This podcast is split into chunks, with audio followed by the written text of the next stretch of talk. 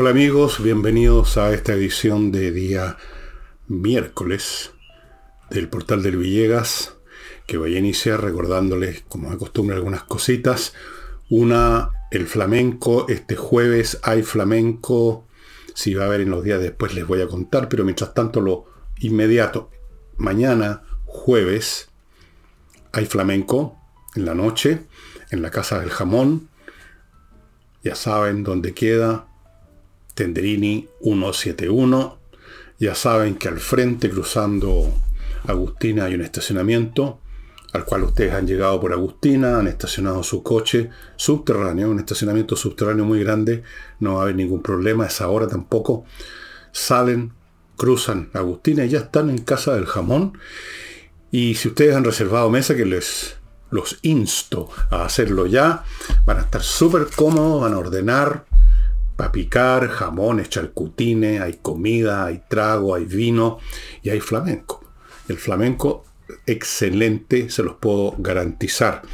Es una excelente manera de comenzar el fin de semana y preparar el ánimo para el domingo que estamos de Pascua, entiendo.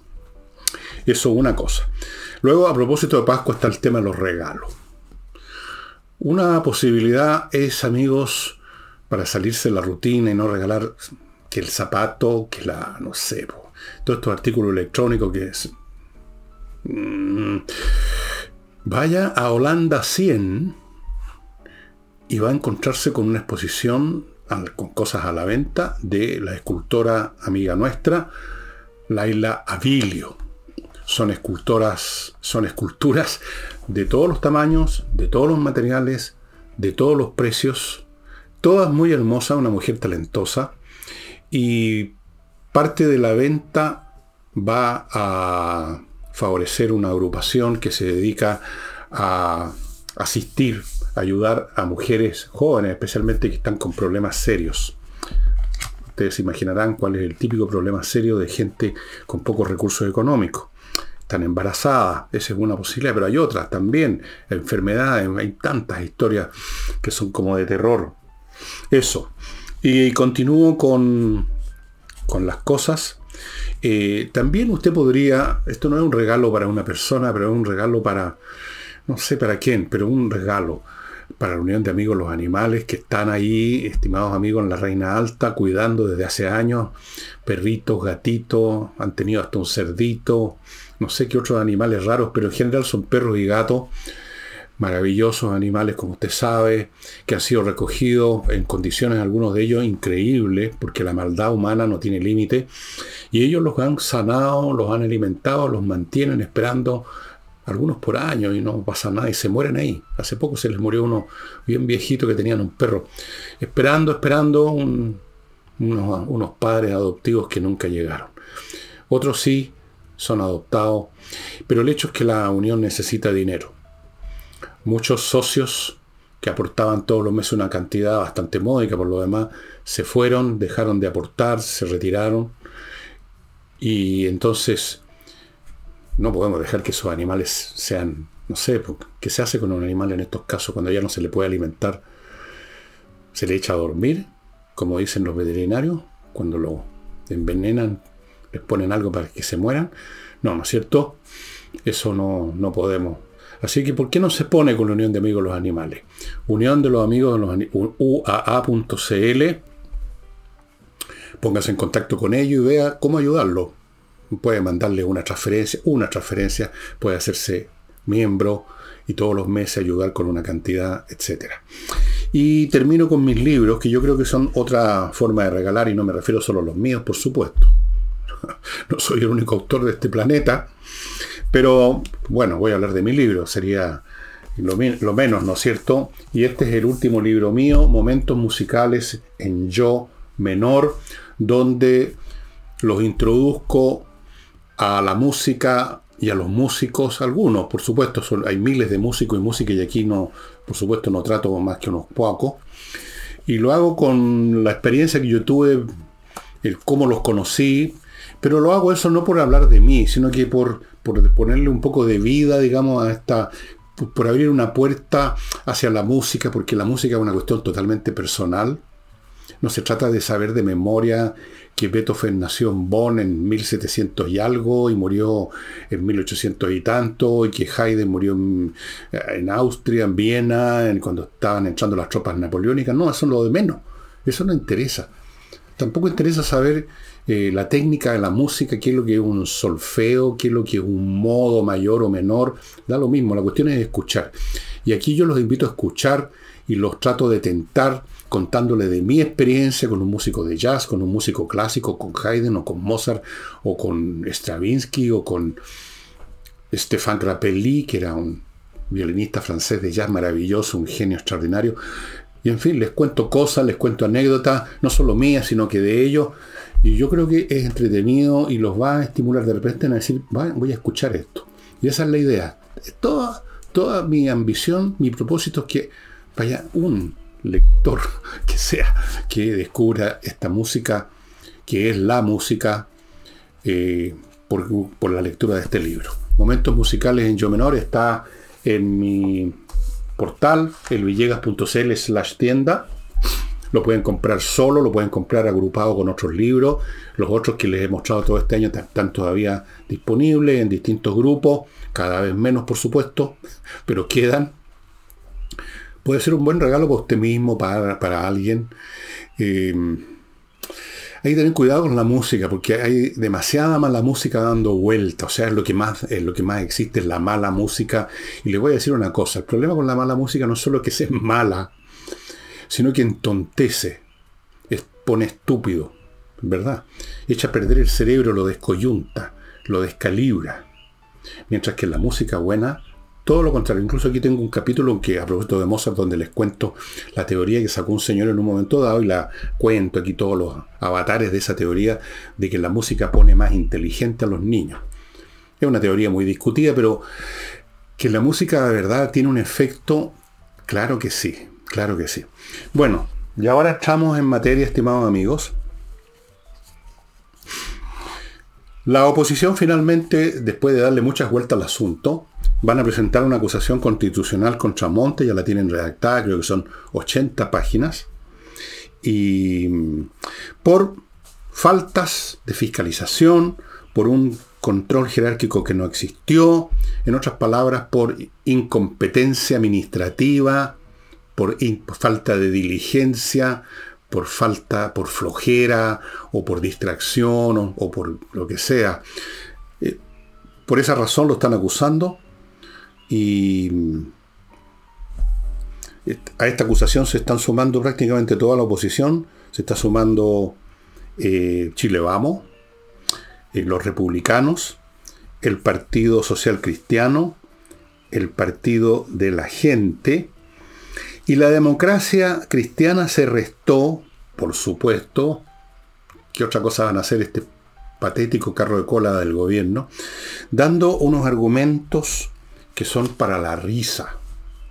Dijeron que no, había agua en esta piscina, no era el momento, porque el voto del 17, en que ganó el en contra, significa, para ellos significa algo, significa que esta cuestión, todas estas acusaciones, estas situaciones en relación a, al ministro y todo lo que está relacionado con eso, o sea, el, caso convenio, etcétera, son leceras, ¿eh? son puras huevas, que hay que ocuparse de otras cosas.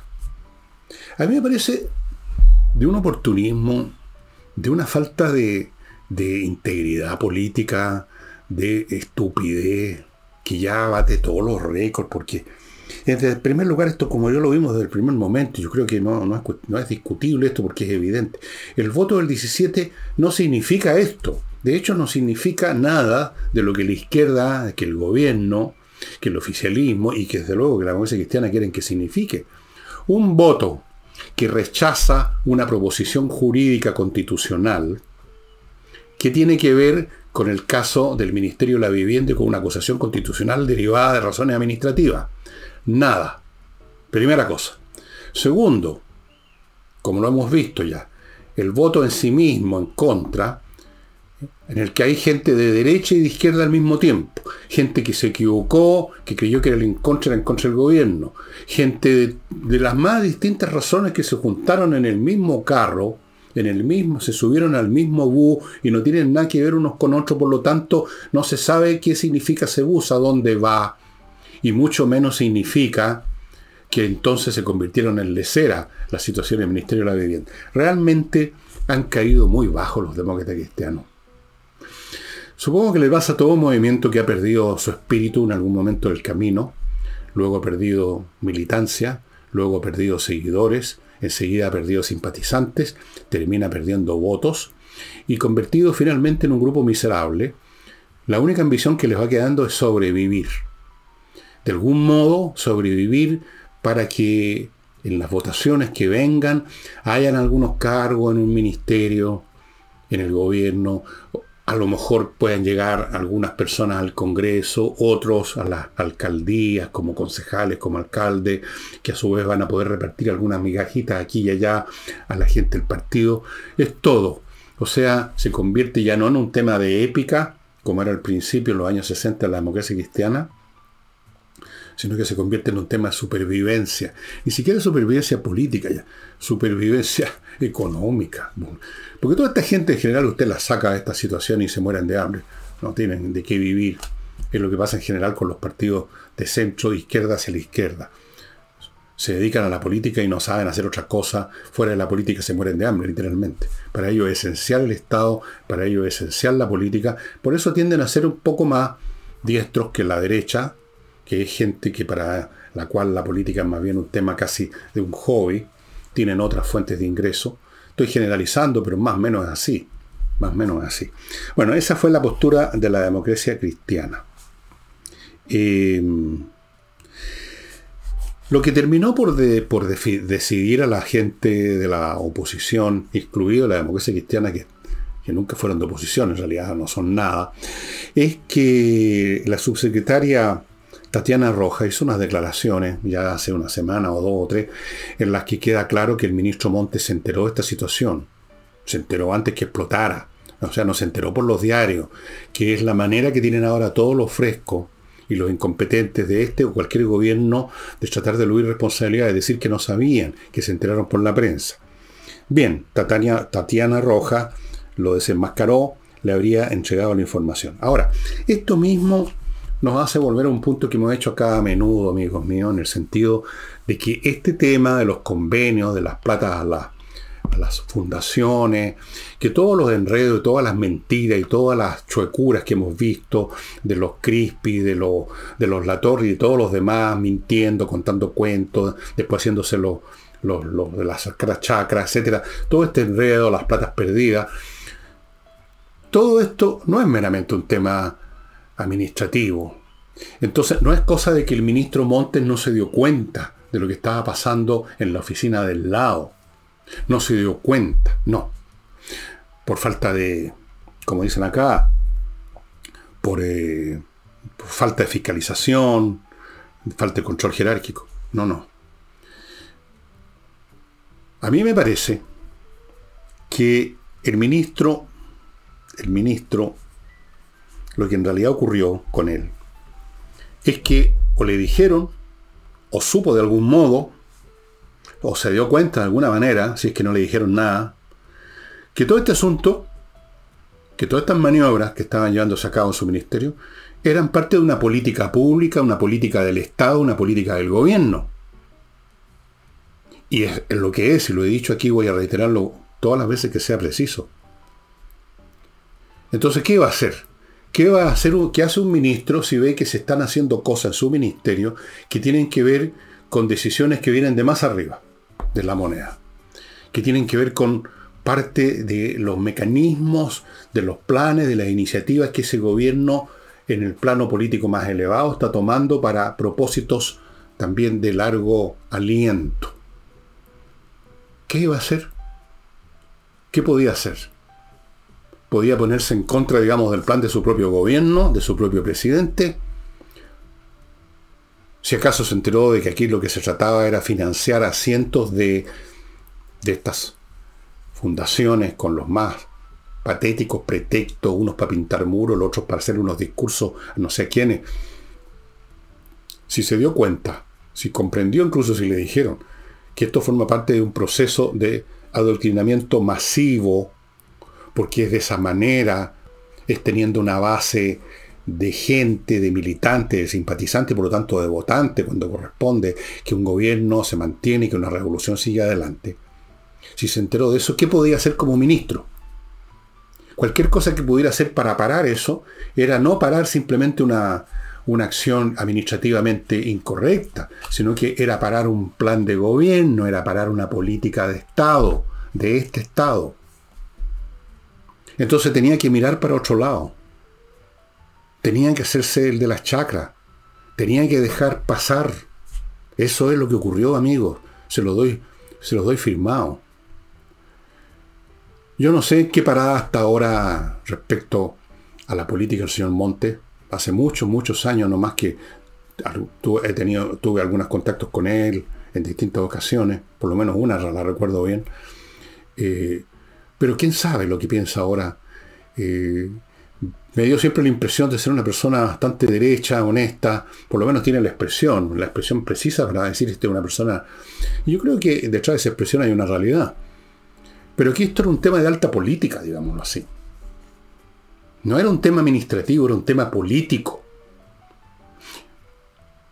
Y por lo tanto, si se trata de hacer, acusaciones constitucionales, los señores de la oposición debieran dejarse de cobardía y de, de, eludir el, bulto realmente, yendo a donde corresponde, a una acusación política contra los gestores en el más alto nivel de estos planes. Aunque no tengan fundamento, aunque sean derrotados posteriormente, pero hacer el punto político. Si un punto, una acusación constitucional tiene sentido no solamente si se gana, sino que si se plantea. Incluso si ni siquiera pasa el primer, el primer eh, obstáculo, que sea aceptada, que llegue a la sala, que se discuta, que se vote, aún así hace un punto. Por lo menos hace el punto de que quienes la presentan tienen el valor suficiente para ver las cosas como son y actuar en consecuencia. Pero se ha preferido acusar a este señor, que yo creo que en realidad es simplemente un tipo que se lo pasaron por el forro los pantalones. Le dijeron, por último, dijeron, mire, mire, Monte, no se preocupe esta cuestión, esto tiene que ver con una cuestión más importante que fabricar casas tiene que ver con la permanencia y con la duración en el tiempo del proyecto revolucionario, el proyecto de las reformaciones profundas. Esto, esto es más importante que temas administrativos. Puede que le hayan dicho, de alguna manera le hayan tratado de dar a entender eso. Porque lo otro es suponer que Monte es una persona ya que tiene un déficit intelectual total y agudo, cosa que no creo. No creo que haya llegado a tanto su deterioro, a pesar de sus años. Uno se deteriora con los años, lo sé perfectamente, pero no tanto. No tanto como para no ver frente a sus ojos las cosas, salvo que uno mismo se los tape porque hay una razón de importancia.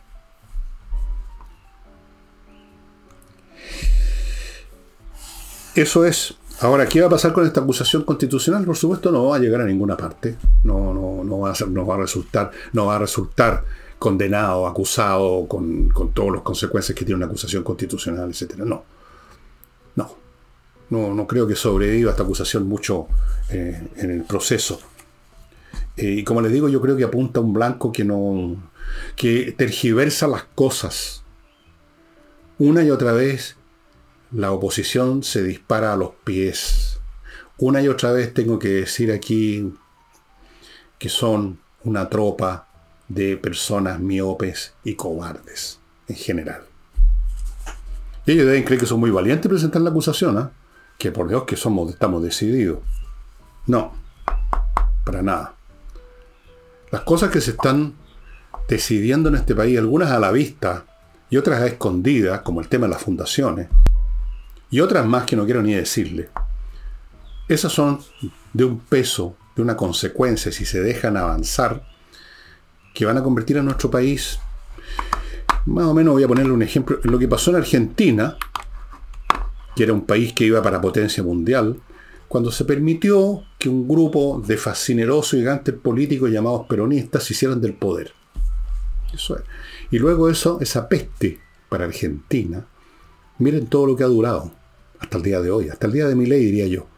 Vamos a ver, ¿eh? En todo caso, todavía la batalla se tiene que dar allá. Ya voy a volver al caso argentino a propósito de eso. Pero antes voy a mi primer bloque, amigos. Entrenainglés.com los está esperando para que usted tome unos cursos ahora en los, meses que vienen, unos cursos ideales, no solo para entretenerse, porque no, no, uno no va a estar todo el día viendo televisión o respirando aire, ¿no es cierto? O, o botado en la playa asándose como... No, Qué entretenido aprender idiomas, se los aseguro que es entretenido aprender idiomas, aparte de la utilidad que tiene y para qué hablamos del inglés. Entreninglés.com, clases dadas por profesores vía internet, muy fuertes, muy potentes. Cualquier duda sobre estos cursos que aparecen aquí a mi derecha, mande un mail, si es que no, encuentra la respuesta en el sitio mismo, mande un mail a coordinación Aproveche el tiempo si las vacaciones no va a ser puro aburrirse, ¿no es cierto? Continúo con Famaba Grill. Ustedes ya están viendo las mesas, les he contado en qué consiste. Esta es otra manera de hacer asado. Esta es el asado siglo XXI. Limpio, higiénico, cómodo y con la carne al punto que a uno le gusta y no como le gusta al gurú. Siempre hay alguien que se las da de gurú ¿se han fijado? No, yo sé mucho de esto, tráiganme una cerveza para echarle, después tráiganle esta cuestión y finalmente arruinan todo. Famaba Grill, amigos. Y importante, me dicen aquí, recalcar que se deben reservar con anticipación. O sea, no tienen un stock infinito de, estas cuestiones que irlas pidiendo. Continúo con Fastmark, un una, empresa chilena que se dedica al traslado internacional de carga para empresas, vía aéreo marítima, container, etc. Y para particulares, funciona como courier, le trae lo que usted compre, por pequeño que sea, por chiquito que sea, eh, se lo trae. Tiene el servicio courier, es una empresa chilena, por lo tanto conoce bien las necesidades de los chilenos, de nosotros. Continúo con Oxinova, el polvito mágico que se convierte, una vez que usted lo echa en una cacerola con agua, en una sopa de bacterias aeróbicas que destruyen las que producen los malos olores. No olvide lo que les he dicho. El mal olor no, produce, no es, no, no, como dijera, lo produce algo, o más bien dicho, lo produce alguien. Lo producen las bacterias anaeróbicas que descomponen la materia orgánica, o sea, separan sus componentes, las cadenas moleculares de cualquier organismo, y una de esas moléculas que se desprenden son gases. Ahí están los malos olores y a veces, a veces están también los peligros porque son tóxicos. Estas otras bacterias, las que usted produjo en la cacerola, destruyen las que producen el mal olor. Se acabó la cuestión de raíz. Amigo, fantástico, pruébelo. Y termino con miclimo.com, que todavía hay plazo, amigos, porque la Pascua es el 24, ¿no es cierto? Todavía hasta el 24 mi clima tiene precios muy especiales como regalo de Pascua. La instalación sigue siendo la mejor de Chile, 5 años de garantía. Amigos, Entiendo también que están regalando a los que compran uno de mis libros, creo que la torre de papel autografiado, para las que lo pidan, los que no lo piden, no. Si no les interesa, no, no nomás. A mí me traen los libros y yo los firmo, eso es todo. O sea, les dedico una frase a todos, a cada uno lo quiero a todos mucho, por supuesto, a mis lectores. Miclimo.com, amigo, tengo un verano rico, agradable. Fuera de eso, se me estaba olvidando, mi climo instala rápido. Hay otras empresas que se toman me contaban de una que a fines de mes de enero recién estaría empezando a instalarle a los que compraron hace varias semanas atrás. Póngase en contacto con mi clima, las cosas son muy, pero muy diferentes. Bueno, en fin, vamos a ver qué pasa con la acusación constitucional. Yo creo que nada desde el punto de vista de la acusación misma en cuanto a los efectos políticos ya iremos viendo. Eh, respecto a los efectos políticos ahora la votación del domingo, uno nota en algunos, no en todos, sectores de la izquierda un ánimo que podríamos llamar de hiperventilación, pero una hiperventilación un poquito forzada, digamos. ¿ah? Eh, no es la hiperventilación de alguien que le está yendo bien y que, finalmente eso que le haya estado yendo bien termina ganando el campeonato, sino que esta es la hiperventilación de la, de, de, quien escapa de un estado total de desesperación y depresión y ve un poquito de luz. Esto es como ir que el equipo de uno va perdiendo 3-0 y quedan 15 minutos, pero hacen un gol. Entonces, uno dice, chuta, a lo mejor en 15 minutos alcanzamos a empatar todavía, podría pasar algo. podría pasar algo. Esa es la hiperventilación que uno ve en personas como la inefable señora Carolina Tobá, que una y otra vez demuestra que tiene mucho temperamento, que tiene una, capacidad para enrabiarse muy, muy poderosa, pero tiene poco tino, por no decir otra cosa. Digamos que las funciones cerebrales de ella operan, digamos, en una escala más o menos pequeña. Entonces, como no le dan, eh, puesto que la derecha o la oposición, no porque haya pasado lo del domingo, significa que van a encontrar todo bueno los planes del gobierno. Entonces, lo que pasa es que están en shock, dijo Tobá, en una actitud agresiva, que no corresponde además porque su propio presidente, el día mismo del domingo, habló de moderación y está en un tono que quizás le costó, pero en fin, le salió entonces aparece su ministra aquí, y, Botama Canúa, subiéndose por el chorro. Está en el shock, hay que esperar que se les pase el shock. No, el shock lo tiene la izquierda. La derecha no tiene ni un shock. Claro, no les gustó perder, pero no les va la vida en eso totalmente. Están ahí en el Congreso, nadie los ha sacado al Congreso, tienen los votos en el Congreso, tienen el apoyo del público, porque incluso el voto en contra, gran parte de ese voto era de oposición de estas señores que decían hay que votar en contra, porque, eh, bueno, eso ya lo conversamos el mismo domingo, se lo, lo conversé.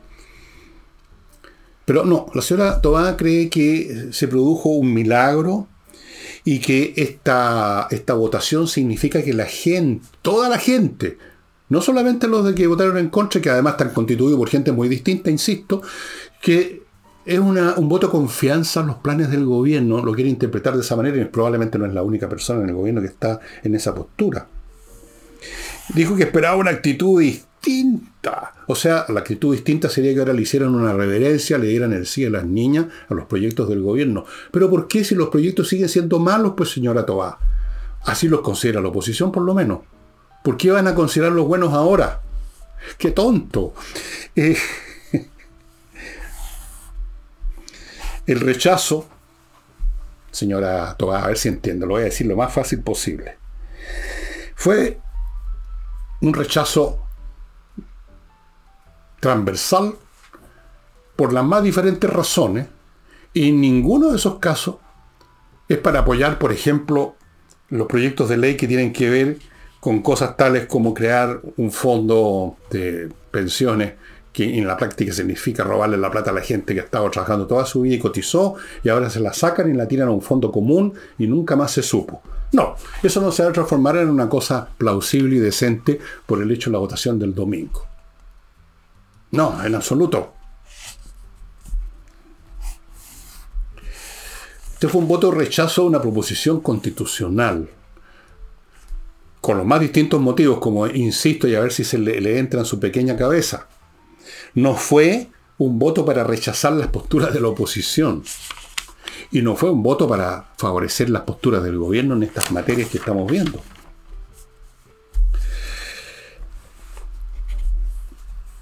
Parece que la señora Tobá cree, y no debe ser la única, porque la señora Tobá forma parte del rank and file de la izquierda, no es ni más ni menos que todos los demás, son todos más o menos cortados con la misma tijera, todos más o menos ahí, ahí nomás.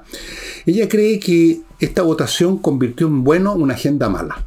Se produjo el milagro, algo así como la multiplicación de los peces y del pan de Jesucristo. Aquí se convirtió algo malo en bueno.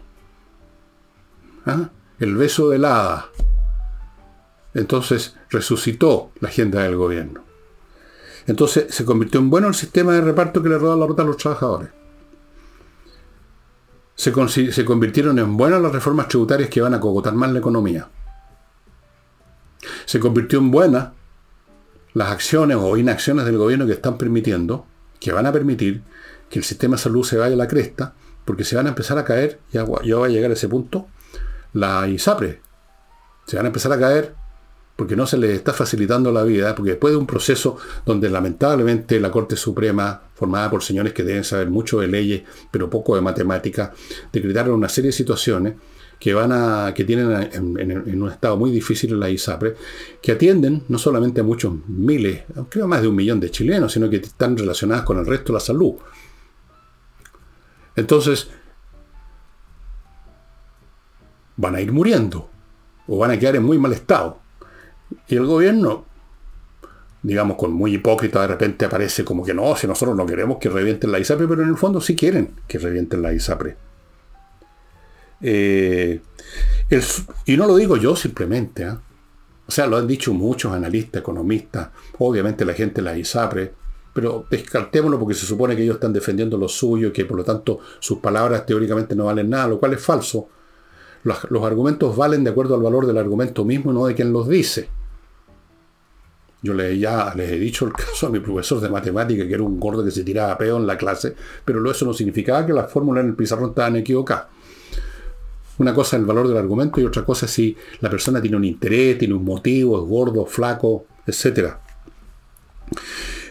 El superintendente de salud de este gobierno, este, el superintendente de salud vigente en este, que rige en este gobierno, dijo una serie de cosas que les voy a contar de inmediato, pero antes, amigos míos, rápidamente les recuerdo espacioajedrez.com. He aquí otro regalo interesante y distinto para esta Pascua.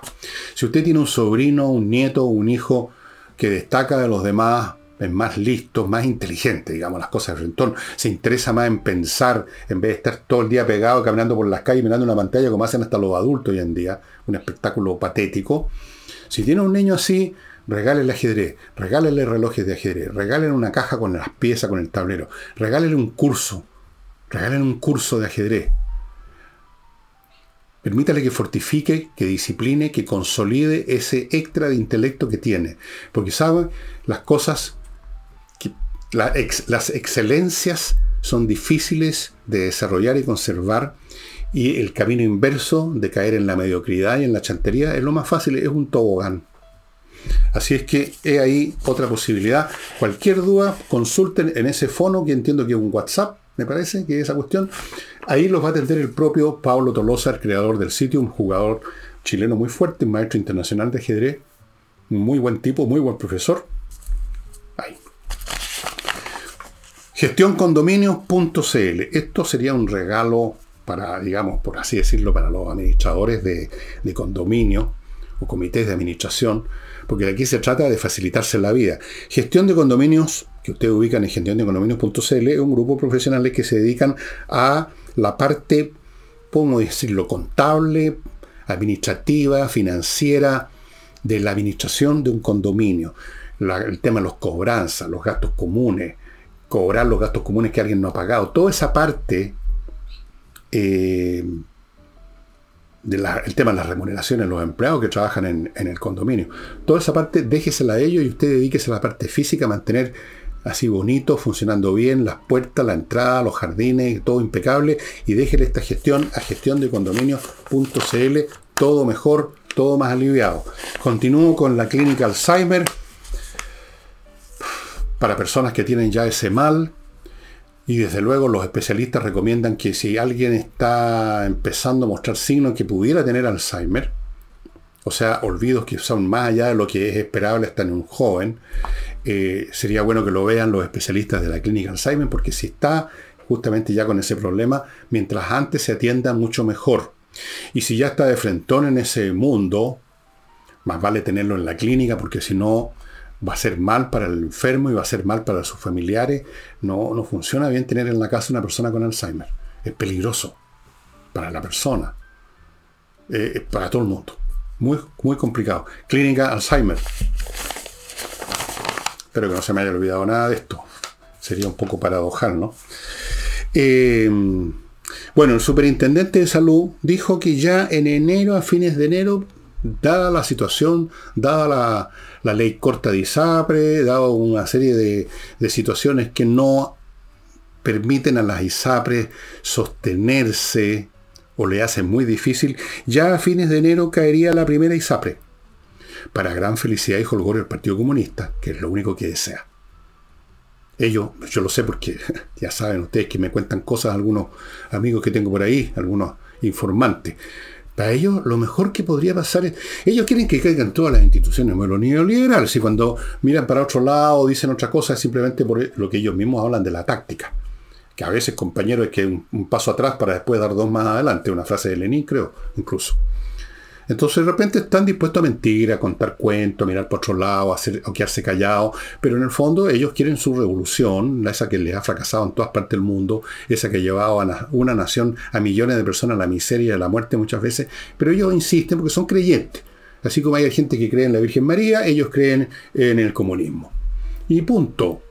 Entonces están muy contentos. Bien, esa sería... Y dio nombre a este señor. Por ejemplo, la que tiene más problemas, podría ser una de las que cayera primero. La tengo anotada por aquí. Eh, con salud.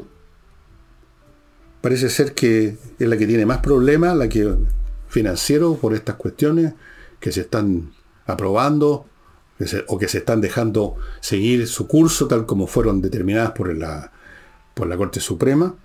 Después, la, segunda que podría caer es una que se llama Nueva Más Vida. Después está Cruz Blanca y así sucesivamente hay una lista. Depende de la situación financiera. Esta es una cuestión de cifras. Ustedes lo pueden ver en la prensa.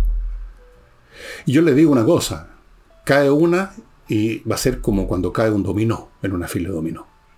Y cuando cae la fila de dominó va a caer también la fila de baraja, la, educación, la, la salud pública. O sea, si es que puede caer algo que ya está en el suelo hace tiempo con gente que se mejora de su enfermedad de FONASA porque se mueren antes. Eh, una vez uno, muerto ya está mejorado, ya no tiene problemas de salud. Es un sistema de salud bastante eficiente, después de todo. Esa es la situación. Eso tampoco va a cambiar por la votación del domingo. ¿ah? Si se va a la cresta la salud chilena, si las personas que se han logrado atender durante años ya, por mucho que reclamen que estoy pagando demasiado, que están abusando de mí, porque siempre, siempre el chileno quiere que sea todo, digamos, a, su pinta, pero se han atendido, los han atendido en el momento que necesitaban la atención, no, no están haciendo cola. Cuando esas personas se queden sin nada de todo eso, eso va a ser bueno porque el domingo un grupo heterogéneo de gente votó en contra de una proposición constitucional. Eso sí que sería magia blanca realmente a ese nivel. Y quiero llegar ahora a algo que está pasando en Argentina, donde tienen un problema de, drogas muy grande, también como en todas partes del mundo por lo demás. Es un tema que quizás valdría examinarlo un sábado, por qué ha crecido tanto la droga, la industria, los narcotraficantes, los adictos, los consumidores en todo el planeta. Tiene que haber una razón de fondo y desde luego la hay y no creo que no es muy difícil de encontrarla, creo que todos la tenemos bastante claro. Pero normalmente es una razón que, siendo tan clara, uno no la quiere ver porque es un poquitito pesimista, pero puede ser que lo vea este sábado. Una de esas me está tincando un buen tema. Bueno, en Argentina están también bastante jodidos. Y parece ser que el foco del narcotráfico y de ya del reventamiento total es en Rosario una ciudad muy bonita de Argentina, que está en medio de Argentina, en el medio de ese tremendo país que es Argentina. Y entonces el gobierno de Milei está ya está implementando, esto no, es no son anuncios. En Chile funcionamos con los anuncios. No, es un plan que se llama Bandera, creo, algo así, y que van a crear lo que ellos mismos llaman sin ningún tapujo verbal, sin ningún eufemismo, sin ningún discurso políticamente correcto, sin ningún fruncimiento de labio, lo llaman un plan con medidas letales contra el narcotráfico. Así tal cual, letales. Letales, mortíferas. Y están llevando a cabo, y están haciéndolo ya, una acción en virtud de la cual van a participar en el combate letal contra el narcotráfico policías del sector, policía federal, acuérdense que es una república federal argentina, o sea, hay unas las provincias tienen autonomía, tienen sus propios, eh, hasta sus propios congresos, sus propias policías, pero hay una policía federal, lo mismo que en Estados Unidos un poco. Para actuar las Fuerzas Armadas, van a intervenir los paquetes, de repente encomiendas, van a echar una mirada, van a ver los temas de comunicación por internet, o sea, mail y cosas, y van a actuar en fuerza. Por eso es que le pusieron medidas letales. Es decir, van a ir con fuerza a agarrar a esta gente, y si la gente se resiste, supongo que van a correr las balas. Pues.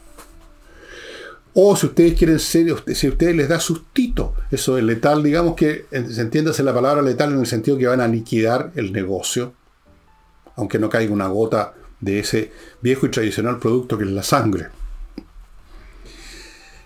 Eso es. Ahora, jamás vamos a ver eso en Chile. Con este gobierno. Y yo creo que con ninguno. ¿eh? Por lo que vimos con Piñera, que tenía un problema en el momento dado mucho más feroz que el narcotráfico incluso, y cómo se cagaron en tres tiempos, como se dice, y se rindieron. Y hasta los militares, ahí el general hablando, yo soy un hombre que ama la paz, yo no estoy en guerra con nadie. Es que ahora el general y jefe del ejército. Eso es el ejército que tenemos. Menos mal que estamos, no estamos en guerra, porque. Bueno, amigos, jamás vamos a ver en Chile esto. No somos argentinos. Los argentinos son otra cosa. Digamos las cuestiones de verdad, a usted quizás no le gustan los argentinos. Eh, a usted le caen pesados los argentinos, le cargan los argentinos o le gustan los argentinos, lo mismo, pero usted tendrá que reconocer que son otra cosa. Son decididos. Para lo bueno y para lo malo. Cuando creyeron, y siguen creyendo, dicho sea de paso, y lo sigue creyendo mi ley, agrego, cuando creyeron, tan convencidos, de que las Islas Falkland en realidad eran las Islas Malvinas y eran de ellos, no se quedaron en hacer anuncios, sino que fueron, las invadieron y entraron en guerra con Gran Bretaña. Se portaron como hombrecitos. Y los soldados argentinos que pelearon en las Islas Falkland o Malvinas, según como usted quiera llamarla, pelearon como hombrecitos. Y murieron. Y dieron, y dieron batalla. Y los pilotos argentinos lucharon contra la flota real. Y murieron muchos de ellos. Y infligieron baja a los, a los ingleses. ¿Usted se imagina a Chile haciendo una cosa así? ¿Usted se imagina un gobierno chileno, a un ejército chileno haciendo una cosa así, recuperando una isla?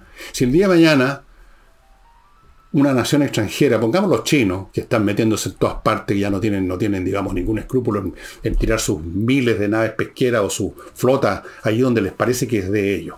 Si el día de mañana llega alguien a tomarnos la, la isla de Pascua, en la cual no hay ninguna duda que es un territorio chileno, ¿Usted cree que el gobierno de turno, cualquiera que sea, va a reaccionar como reaccionó el gobierno argentino en esa época? Estaba dirigido por Milico, lo que usted quiera, y puede calificar a los militares argentinos, el Galtieri y los otros que estaban ahí como se le dé la gana, da lo mismo. Pero hicieron lo que hicieron. ¿Usted se imagina en Chile haciendo una cosa así? No, yo no me lo imagino. Francamente no. Yo creo que llamarían a una mesa de diálogo. Yo creo que llamarían a eso. Eh, quizás pondrían un reclamo en las Naciones Unidas, en la Corte Internacional de la Haya. No tenemos pelota, digamos las cosas por su nombre, y menos los políticos. Tal vez el ciudadano común en un llegado al caso puede tenerla, pero el político, acomodaticios como son, interesado en conservar sus posiciones, de derecha o de izquierda, interesado en seguir chupando la teta fiscal, a sabiendas que fuera de ella, muchos de ellos, especialmente la izquierda, no tienen otra pega, porque no saben, no sirven para nada, salvo hacer política. ¿Usted se lo imagina tomando una acción de hombrecito? Y volviendo al tema del narcotráfico, ¿usted se imagina al gobierno de Boris o al gobierno de Piñera o al gobierno de que fuera el día de mañana de Cast o de la señora Matei o de Juan Pérez? ¿Usted se lo imagina con un plan como este de mi ley? Enfrentando al narcotráfico así con medidas letales? Considerando que cuando a, grandes males, grandes remedios, no se puede andar con medias tintas y con huevaditas chiquititas, y que bueno, que vamos a atrapar a dos personas, y la, calle sin violencia y la droga sin violencia. Está faltando el plan droga sin violencia. Droga sin drogadictos. Hay que, usemos un verbo que les gusta tanto a los políticos regularizar. Una vez que algo se regulariza, o sea, una vez que algo aparentemente funciona conforme a un reglamento, una ley y con la autorización del Estado y con unos representantes, cosas así, entonces se convierte en algo aceptable. Yo creo que les he contado lo que pasó cuando año tras año en Chile, para la Pascua y el Año Nuevo, montones de niños que llegaban a las postas quemados horriblemente por los fuegos artificiales, era todos los años una tragedia. Entonces, ¿qué hizo un gobierno? Ya no me acuerdo ni cuál gobierno fue, hace mucho tiempo regularizó la venta de fuegos artificiales. O sea, ya no los podía vender cualquier gallo, sino que en una tienda que le habían dado un permiso. ¿Cuál es la diferencia? Dejaban de tener pólvora los voladores y los petardos porque los estaba vendiendo una tienda con autorización. Como me decía un, un amigo de esa época. Ahora los quemados son niños quemados regularizados. Así que es distinto. Aquí tenemos, vamos a tener algún día narcotraficantes y adictos regularizados. Pero jamás, jamás de los jamás vamos a hacer lo que están intentando hacer en Argentina. Ahora usted dirá, bueno, a lo mejor no va a hacer nada estos tipos y esto es pura, es pura comedia, es puro, es puro pirotecnia mediática. No, yo creo que no. Yo creo que eh, eh, los argentinos no es pura pirotecnia mediática, esa es la diferencia. Nosotros sí. Nosotros sería pura pirotecnia mediática. Nosotros ya sabemos que es pura pirotecnia mediática todo lo que hace o dice, o casi todo lo que hacen, salvo cuando nos quieren sacar más plata con impuestos. Todo lo demás es pura es pirotecnia mediática. Todo lo demás es como un perenne año nuevo en el mar. Fuego artificial, fuego artificial y cada vez más rasca, sí. Yo creo que en Chile estamos peor que en Argentina en esta materia del narcotráfico, por una serie de razones. Entre otras porque somos como somos y han estado entrando, entrando, entrando sin problema. Ya se instalaron, ya se instalaron en Chile. No, no solamente para vender, sino que para producir, para transportar por otros países, para controlar territorios, para controlar ciudades, barrios, para empezar a meterse en las instituciones del Estado con plata y con adicción y con chantaje y con amenaza, ya se están metiendo. Lo saben muy bien las autoridades, pero por supuesto no lo van a decir porque no son argentinos. No, vamos a seguir mirando por otro lado a la cosa cobardona. Usted sabe que en Chile no siquiera nos atrevemos a decir no cuando hay que decir no. Y llámame más adelante, yo te llamo, yo te llamo. Así somos. Veámonos de frente alguna vez en el espejo. Entonces, el problema del narcotráfico no se va a resolver en Chile. No con este gobierno y yo creo que con ninguno. Porque para ver que, porque tal como está la cosa ahora, ya no se va a tratar de atrapar a un par de pililos que venden marihuana en un barrio en la noche por ahí. O uno o dos tipos que venden papelillo coca en un bar conocido por todo, como era antiguamente en Chile. En Santiago había un famoso bar donde todo el mundo sabía que en la noche en el baño había los tipos que vendían papelillos con cocaína. Eso era todo. Eso se podía eliminar. Bastaba, como se llamaban antes los de llamaban tira. Bastaba un tira para haber terminado con el negocio. Pero ahora ya no. Ahora es de una dimensión. Ahora es casi una cosa institucional, amigos. Es una gran industria con ribetes institucionales. Entonces, es como tener una pierna gangrenada completa. ¿Y qué hace usted con una pierna gangrenada completa? Usted la corta, la amputa, o se muere el cuerpo completo. Acá no. Acá el, cirujano a cargo de amputar la pierna diría que va a llamar a una mesa de diálogo con la pierna, con la putrefacción.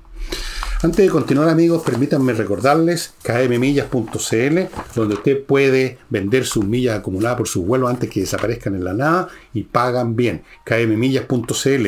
Continúo con compreoro.com compre oro, compre plata, las dos cosas si quieren, compreoro.com y tengo una póliza de seguro financiera que va a valer siempre, incluyendo y quizás más en situaciones de crisis económica mundial, porque el oro y la plata son valores per se. Compreoro.com. Continúo con Wonder, artisticmodel.com, que ofrece cosas como esta que les he mostrado muchas veces, que la tengo aquí al lado mío, ya le tengo cariño, le puse hasta un nombre, cierra la boquita, eso es. Mauricio se llama. Bueno, le mandan las piezas, ¿eh? esto está armado. Le mandan las piezas para que usted arme este u otros animales de este periodo, creo que es el Jurásico, animales del Jurásico. Hay otros como la ballena que le he mostrado que es actual, es un bicho que todavía, todavía no lo han logrado destruir los japoneses. Todavía existen algunas, creo que quedan alguna que otra.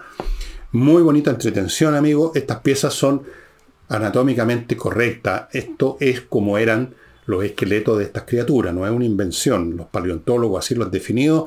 Estas piezas son muy especiales, hay algunas en exhibiciones en museos italianos, y usted puede tener una, armarla, se entretiene armándola y después la disfruta teniéndola como la tengo yo acá, Mauricio, cuidándome este escritorio. Quédese ahí tranquilito. Y termino este bloque con Lomas de Millaray, la oportunidad suya de irse a vivir un lugar fantástico en medio de la región de los lagos, que es la más linda de Chile, en parcelas que tienen agua, electricidad, fibra óptica, todo. Si usted quiere ver cómo es el lugar, entre a lomasdemillaray.cl, tienen un video para que usted se entere de cómo es la cuestión realmente, y realmente es fantástica. Voy ahora a ponerles un upgrade de la guerra ruso-ucraniana, que está entrando en una nueva fase. Y la fase consiste en que, primero, climáticamente se está ya en el invierno, ahí está cayendo mucho, ha caído mucha lluvia, en la Ratputitsa, como llaman en esa zona, unos barros que son como pantanosos, usted no se puede mover, usted pisa ahí, se hunde hasta el cogote, no se pueden mover los vehículos blindados muy, con muchas dificultades, ese es un tema. Lo otro es que los rusos están tirando ya toda la parrilla. Han pelado las cárceles, están tirando convictos, están tirando jóvenes al frente recién llegados para que los carneen en cinco minutos. Están tirando cientos de miles de recursos y lo están haciendo de acuerdo a esa táctica que yo les he descrito ya en varios programas, las oleadas. El viejo recurso, los rusos, que no tienen ningún respeto por la vida de sus propios conciudadanos y los mandan en masa con la idea de que por muchos que maten, van a haber algunos que van a lograr tomar la posición que queremos y eso va a ser una victoria. Aunque nos destruyan como la otra vez decía un soldado ruso, el 85% de los efectivos, lo cual es catastrófico, pero el 15% que queda logró tomar una posición y por lo tanto podemos decir que triunfamos, que tenemos una victoria. Y acuérdense que Putin enfrenta unas elecciones, yo no sé con quién va a competir, con él mismo, pero igual necesita, digamos, mostrar alguna cosa, mostrar alguna victoria en una zona que hay una ciudad que se llama Divka en Ucrania. Llevan ya como dos meses los rusos intentando envolverla, atacando por un flanco por el otro para envolverla, han sufrido, en el último cómputo llevaban como 15.000 muertos y 200 o 300 vehículos blindados destruidos y siguen y siguen y siguen con la idea de que tarde o temprano a los ucranianos se les va a acabar la munición o porque también mueren, se les van a acabar las tropas, se van a agotar, van a, van a desmoralizarse y van a finalmente lograr hacer lo que querían de encerrar a Abdika, apoderarse de Abdika, que ya no es nada más que un montón de escombros, no significa nada Abdika, no hay nada ahí más que ruina. Pero van a poder decirle al público ruso hemos ganado, con 20.000 muertos, 30.000, no sé cuánto van a alcanzar, si es que alcanzan a tomar Abdika, cuántos muertos les va a costar, pero les importa un huevo. Lo están haciendo ahí y en otros frentes también. Oleadas, oleadas, oleadas. Esa es una cosa que ya le hemos dicho. Les he dicho también que esa táctica que la usaron, fíjense ustedes, en la Segunda Guerra Mundial, como la han usado en todas las guerras. Fíjense que en la Segunda Guerra Mundial, para que vean ustedes la falta de interés por, su propia gente en la cultura rusa, en la cultura política rusa, en la batalla final por Berlín, o sea, cuando los alemanes estaban completamente derrotados. Lo último que quedaba del Tercer Reich era la ciudad de Berlín, donde ya Hitler estaba encerrado en su búnker. Ustedes lo saben, lo han visto en películas. Bueno, no les importaba que ya no era necesario seguir sacrificando gente, que ya estaban derrotados. Igual atacaron como si fuese la cosa más importante del mundo Berlín. Y eso les costó, esa sola batalla final que ya no, tenía mucha razón de ser en realidad, les costó 100.000 muertos, así como así, en una semana. 100.000. Y montones de equipo. Habían calles en Berlín donde entraron en que algunas de las últimas divisiones alemanas que todavía combatían, hay una famosa división que estaba formada por fascistas franceses, llamada la división Carlomagno, se cabrearon de destruir tanques, el cementerio de los tanques. Bueno, igual, igual se apoderaron de Berlín y ganaron. Esa es la manera de hacer de los rusos y eso es lo que están aplicando en Ucrania. Y el tercer elemento que hay que considerar es que tanto en Estados Unidos como en Europa no se está cumpliendo, se están poniendo obstáculos para entregarle munición y recursos a los ucranianos que en este momento están teniendo severos problemas de abastecimiento. Y eso significa, por ejemplo, que en algunas zonas no pueden atacar porque no tienen suficiente munición para la artillería, que es fundamental. En otras partes tienen que ahorrar el uso de la artillería, lo cual los pone en una posición más frágil por lo mismo, porque no hay suficiente munición, se les están acabando. Un obús que se dispara desaparece, ¿no es cierto? En Estados Unidos es la acción de los republicanos que están poniendo obstáculos para una nueva paquete de ayuda que no son de plata propiamente tal, son del material, materiales, tanque, qué sé yo, munición especialmente, el famoso obús de 155 milímetros. Y en Europa han, se han encontrado con problemas con este señor, este energúmeno de Hungría, Orban, que es un lacayo, parece ser de Putin, y ha puesto obstáculos para todo.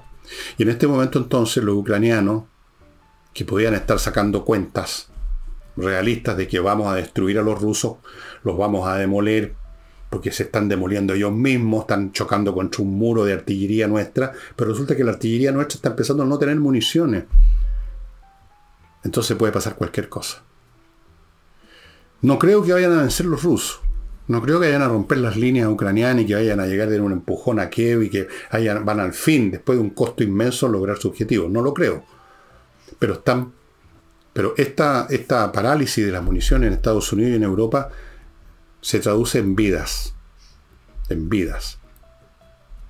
Yo he seguido y sigo todos los días esta guerra, igual que lo de Medio Oriente, con el mayor detalle en muchas fuentes, y veo videos de soldados rusos, de soldados ucranianos hablando sus cosas así como veo cosas del Medio Oriente, de la Franja de Gaza, y volviendo a Rusia y Ucrania, los ucranianos han sido heroicos, heroicos, pero hay un límite para todo. Si no tienes con qué disparar y te siguen mandando oleadas y tú ya ni siquiera los puedes matar a todos, a ese 85% porque no tienes balas, ¿qué se hace al final?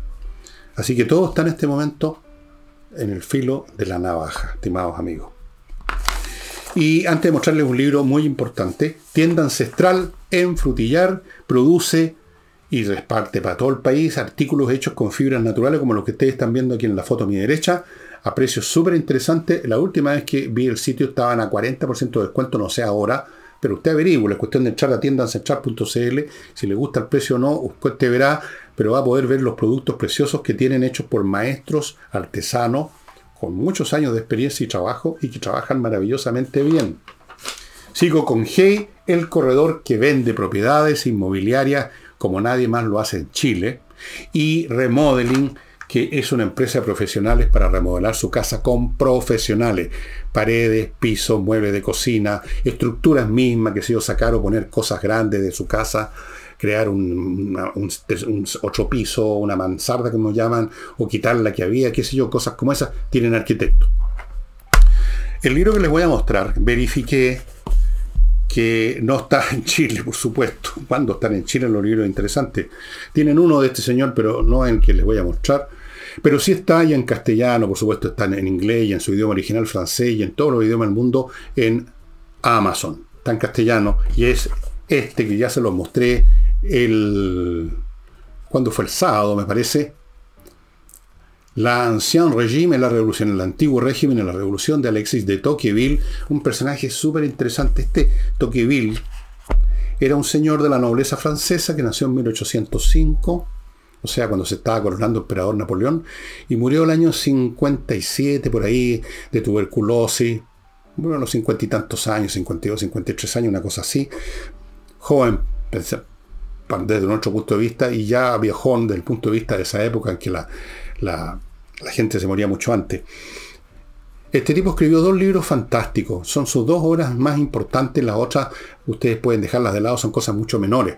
Una es La democracia en América. Él viajó a Estados Unidos en los años 30 del siglo XIX por ahí y vio cosas que hasta el día de hoy están vigentes, vio el alma de lo que se estaba de ese cuerpo político, social y cultural extraordinario que es Estados Unidos, lo vio en lo bueno y lo malo, en su poder, en todo lo demás. Él, Tocqueville, en 1830 y tanto, previó lo que ocurriría 100 años después, más de 100 años después, cuando dijo grandes, las grandes cuestiones políticas del mundo se van a librar en el futuro entre Estados Unidos y Rusia. Y Rusia en esa época era un país súper atrasado. Bueno, sigue siéndolo en muchos sentidos, pero atrasado en todos los sentidos, además, militar, etcétera, no contaba. No contaba para nada. Lo miraban a huevo en Europa, Rusia. Y Estados Unidos estaba recién emergiendo. Él vio venir eso. La democracia en América. Ese libro está en la librería chilena, lo verifiqué. En dos cadenas. El otro, que es este, no. Este libro es extraordinario. Cómo este hombre desentrañó el sentido de la Revolución Francesa. Esta no es una historia de la Revolución Francesa que partió tal día, que pasó tal otro en el año 80, 90, que el 91 la convención, que la cacha de la espada. No, esto es un estudio de cómo de dónde viene, cuáles son los orígenes orgánicos y muestra con mucha claridad que muchas de las cosas que en la época de Tocqueville se consideraban como productos específicos de la Revolución Francesa, venían y estaban ya en el ancien régime, como la centralización del Estado y un montón de cosas más. Y que la Revolución Francesa, como dice él muy bien en una parte, ese edificio ya estaba. Lo que hizo la Revolución es demoler los edificios alrededor que tapaban la vista, los edificios que eran los restos del régimen medieval y que estaban ahí como restos ya prácticamente que, sin funcionar. Y otra cosa muy interesante que descubre de gran inteligencia, que la revolución se produjo en Francia y no en otros países, precisamente porque en Francia el sistema, llamémoslo feudal, de que había que pagarle a los señores de la tierra una, una, parte de lo que uno producía, era mucho más débil que en otros lados. Era mucho menos, menos brutal, era mucho menos tiránico. Podríamos decir, era mucho más civilizado. Pero por eso mismo, y aquí están explicadas las razones y el cómo y el por qué muy interesante para entender lo que pasó en Francia y muy interesante para entender la mecánica de las revoluciones. Y yo se lo resumo en lo siguiente. Las revoluciones no se producen cuando los tiranos están pisoteando a los pobres, sino cuando los tiranos ya les da escrúpulos pisotear a nadie y los pobres no son tan pobres y por lo tanto tienen más aspiración y más fuerza y ya quieren quitarse de encima lo que resta de tiranía, lo que resta porque cuando la tiranía realmente es eficaz, nadie puede levantar cabeza. Miren qué simple. Y esto lo ve muy bien Alexis de Tocqueville. Amigos, les recomiendo este libro. Bueno, mañana jueves estaremos con, con Nicole y probablemente con ella, como de costumbre, vamos a mostrar más al detalle de temas chilenos.